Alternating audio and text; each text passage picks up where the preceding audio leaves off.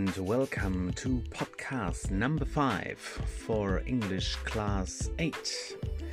Today, three things on our agenda. First, we start with Lexis, then, we do some listening, and finally, there will be a speaking task. Ja, hallo und herzlich willkommen zur Folge 5 des Englisch Podcasts für die Klasse 8. Heute, wie gesagt, einmal ein bisschen Wortschatz zu Beginn, eine Hörverstehensaufgabe und am Ende eine Sprechaufgabe, wo ihr auch etwas einsenden sollt. Also, los geht's.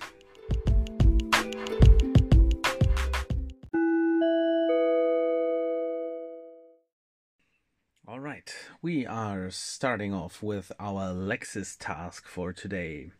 For this task, you need the workbook and please open it on page 62. And on page 62, there are basically three tasks. Number one is a listing task. So you have got some words in a green box there, and uh, you have got the first group word already that's transport and you need to find the other three group words. Number two starts with an S, number three with a P, number four with H. As soon as you have all the uh, group words, you need to sort all the words from the green box into the correct list. And for every line, there is one word. So when you have all the lines, then you have got all the words, hopefully. Then uh, it's about number two. Number two is about stating questions or asking questions. Your task is to ask for the uh, underlined thing. So the underlined word or the underlined words are the answer to the question. So let's have a look at the example together. Number one, Caitlin lives in New York. So New York is underlined. That's the answer. And in brackets, it's Madison. Okay, so you need to ask for where does Madison live? And the answer is New York.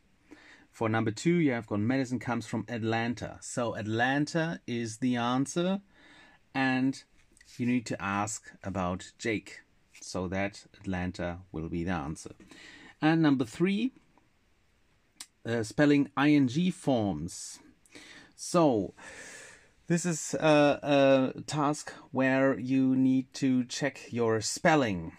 So in the first column, there is just the regular word plus the ing ending.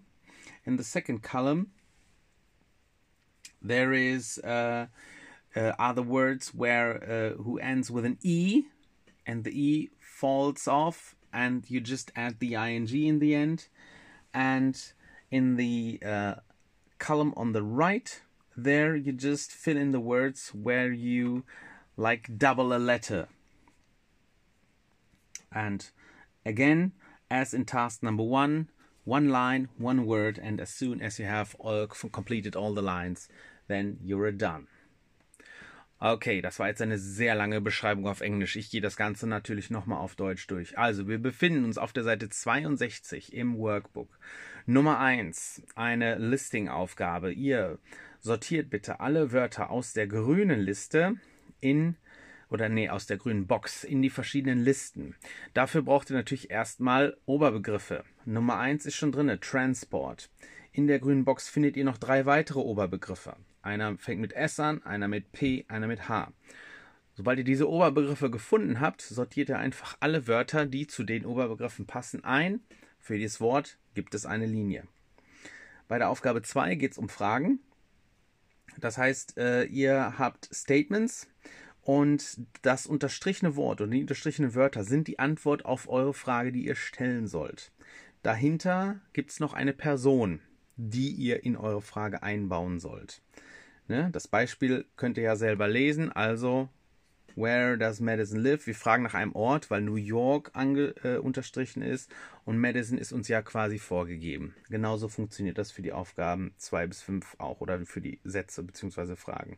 Bei der Aufgabe 3 ist auch nochmal eine Listing-Aufgabe. Da geht es um die verschiedenen Schreibweisen, wenn ich die Verben mit dem äh, ing versehe. Also es gibt Verben, die genauso geschrieben werden und einfach das ing hinten dran kommt. Dann gibt es Verben, die auf einem e enden wo das E wegfällt und das ING hinten dran kommt. Und dann gibt es eben noch Verben, wo sich dann ein Buchstabe verdoppelt, wenn ich ein ING dranhänge. So, lange Rede, kurzer Sinn. Jetzt ist natürlich wieder die Zeit, den Podcast anzuhalten und die Aufgabe zu machen. Und dann gibt es äh, im Anschluss gleich nach einer Musik die Lösungen. Viel Erfolg!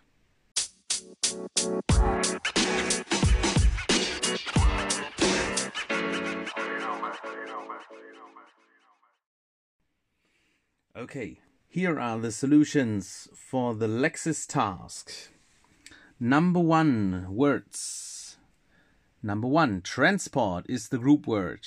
The tube was already in the book. Then it's ambulance, ferry, tram, plane, helicopter.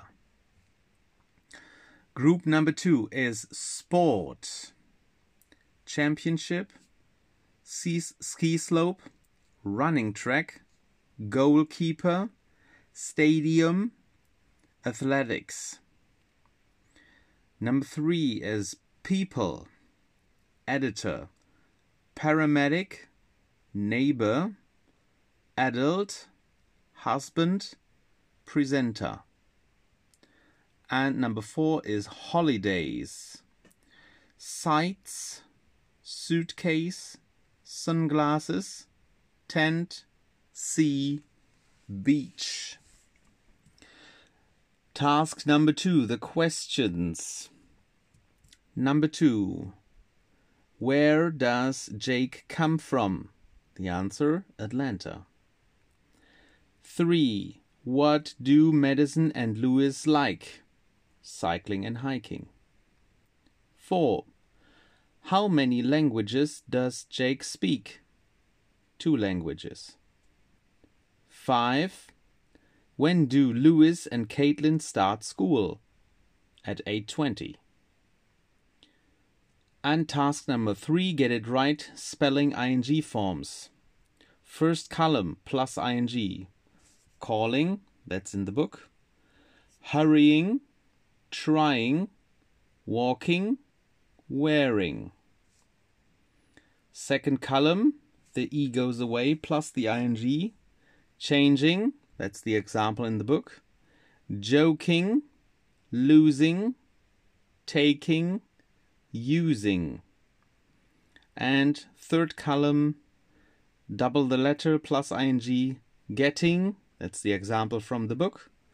Running, stopping, swimming, winning.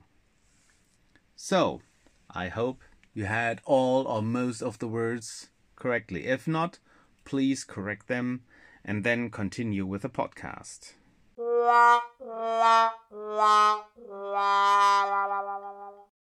All right, so after the Lexis part, now let's come to the listening part. For the listening task, please open your books, page 74 getting ready, ready for a test two practice test. On these pages, there are two listening tasks number one and number two. So, what you do is to uh, also open the Padlet for class 8. There, you can find a column with the podcast listening tracks and there you can listen to the tracks according to the tasks. So, what I would like you to do now is to write down the numbers of the tasks and write down the solutions when you are listening to the tracks. Also, wir kommen zum Hörverstehen. Und für die Hörverstehensaufgabe benötigt ihr einmal das Buch, und zwar auf der Seite 74. Da äh, geht es einmal äh, um äh, zwei Listening-Aufgaben, Nummer 1 und Nummer 2. Und die Listening-Tracks, die findet ihr auf unserem Padlet. Das äh, habe ich euch auch schon mal über einen Messenger geschickt. Das schicke ich euch aber auch noch mal zur Not zu. Und dort findet ihr eine Spalte, die heißt Podcast 5 Listening. Und dort findet ihr alle Tracks in der richtigen Reihenfolge. Also quasi, wenn ihr von oben nach unten durchhört, dann passt das. Da findet ihr alle Tracks in der richtigen Reihenfolge zu den jeweiligen Aufgaben. Die Tracks 8 bis 12 gehören zur ersten Aufgabe. Und zwar gibt es da für jede Nummer 1, 2, 3, 4, 5 einen Track. Und der Track 13, also der ganz unten, der gehört zur kompletten Aufgabe 2. Wie ihr das Ganze macht, ganz einfach. Ihr schreibt euch bitte einfach die Aufgaben auf, also was ich Aufgabe, Listening Aufgabe 1, 1, 2, 3, 4, 5 und dann Listening Aufgabe 2, 1 bis 10 durchnummerieren und äh, notiert euch einfach die Antwort. In diesem Fall ist es ja immer eine Multiple-Choice-Aufgabe, das heißt, es würde vollkommen reichen, wenn ihr euch den entsprechenden Buchstaben der Lösung aufschreibt. Ja, so viel zur Beschreibung. Und jetzt heißt es natürlich wie immer, den Podcast anhalten, weil ihr euch ja jetzt sowieso was anderes anhören müsst. Guckt ins Buch, hört euch die Tracks an, schreibt euch die Notizen auf und dann gibt es gleich hiernach die Lösungen.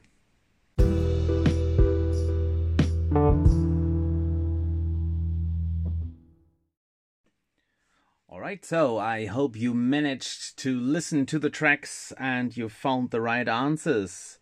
So here are the solutions. Task number one.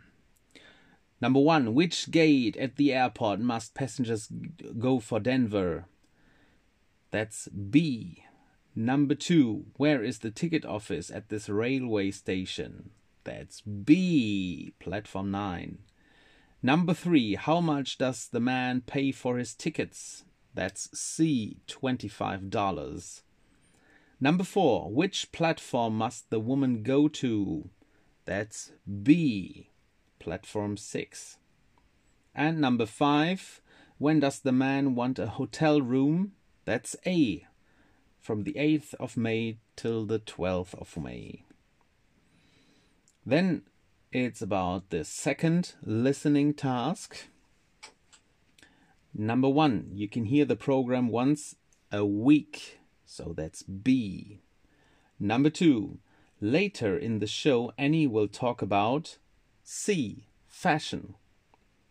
Three, Katie went on an interesting vacation last A. Summer. Four, she was a cowgirl for a week, so that's C.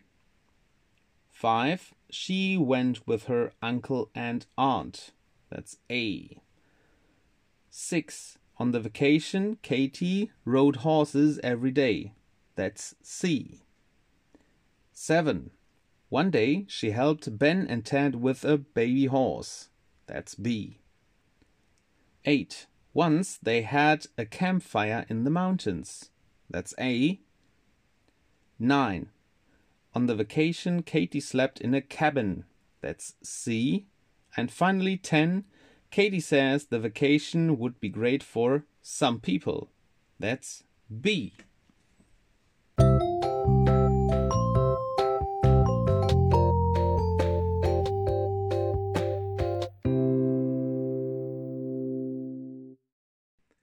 So I hope you're still listening because now we come to our speaking part. And in the speaking part, I want you to send me an audio file of about one till two minutes in which you tell me about a program that you like to watch. So either on TV, Netflix, uh, Amazon, wherever you watch it, just tell me a little uh, about it between one and two minutes so that you can practice your speaking and please regard this as an additional week plan. Okay, ganz kurz nochmal auf Deutsch. Also, ich hoffe, ihr hört immer noch zu. Ähm, die durchschnittliche ähm, Zuhörerzeit ist etwas kürzer als die eigentliche Länge der Podcast. Also, ich hoffe, ihr seid immer noch dabei. Denn jetzt gibt es eine quasi zusätzliche Wochenaufgabe. Und zwar schickt ihr mir bitte ein ähm, Audio-File. Ähm, Länge so zwischen ein und zwei Minuten und erzählt mir mal ein bisschen was über ein äh, Programm, eine Sendung, eine Serie, die ihr gerne guckt. Wo ihr die guckt, ist mir eigentlich relativ egal, ob das jetzt ganz normal im Fernsehen läuft, Netflix äh, oder sonst wo, äh, anderen Streaming-Plattformen. Erzählt mir ein bisschen was darüber, zwischen ein und zwei Minuten. Wir müssen nämlich auch mal wieder wirklich das Englisch sprechen üben. Das heißt, macht euch Notizen vorher ähm, und dann schickt das mir einfach zu. Das hat letztes Mal auch sehr gut geklappt. Ich mache dafür auch nochmal ein, ähm, ein Aufgabenmodul auf und schickt mir das bitte über das Aufgabenmodul zurück, so dass ich da den Überblick habe, wer mir das geschickt hat und wer nicht. Und liebe Leute, ich sage es noch einmal, es ist ein quasi zusätzlicher Wochenplan, eine reguläre Hausaufgabe, die ich, ich euch hier stelle. Ne? Also, bitte macht das. Letztes Mal hat das richtig gut geklappt. Und ähm, ihr müsst ja, wie gesagt, auch mal das Sprechen üben. Von daher bin ich gespannt auf äh, das, was ihr mir zu erzählen habt und freue mich auf nächste Woche. Und zwar ganz besonders, weil wir natürlich total gespannt sind, wie der Unterricht in der nächsten Woche aussehen wird. Also in diesem Sinne, vielen Dank fürs Zuhören und bis zum nächsten Mal.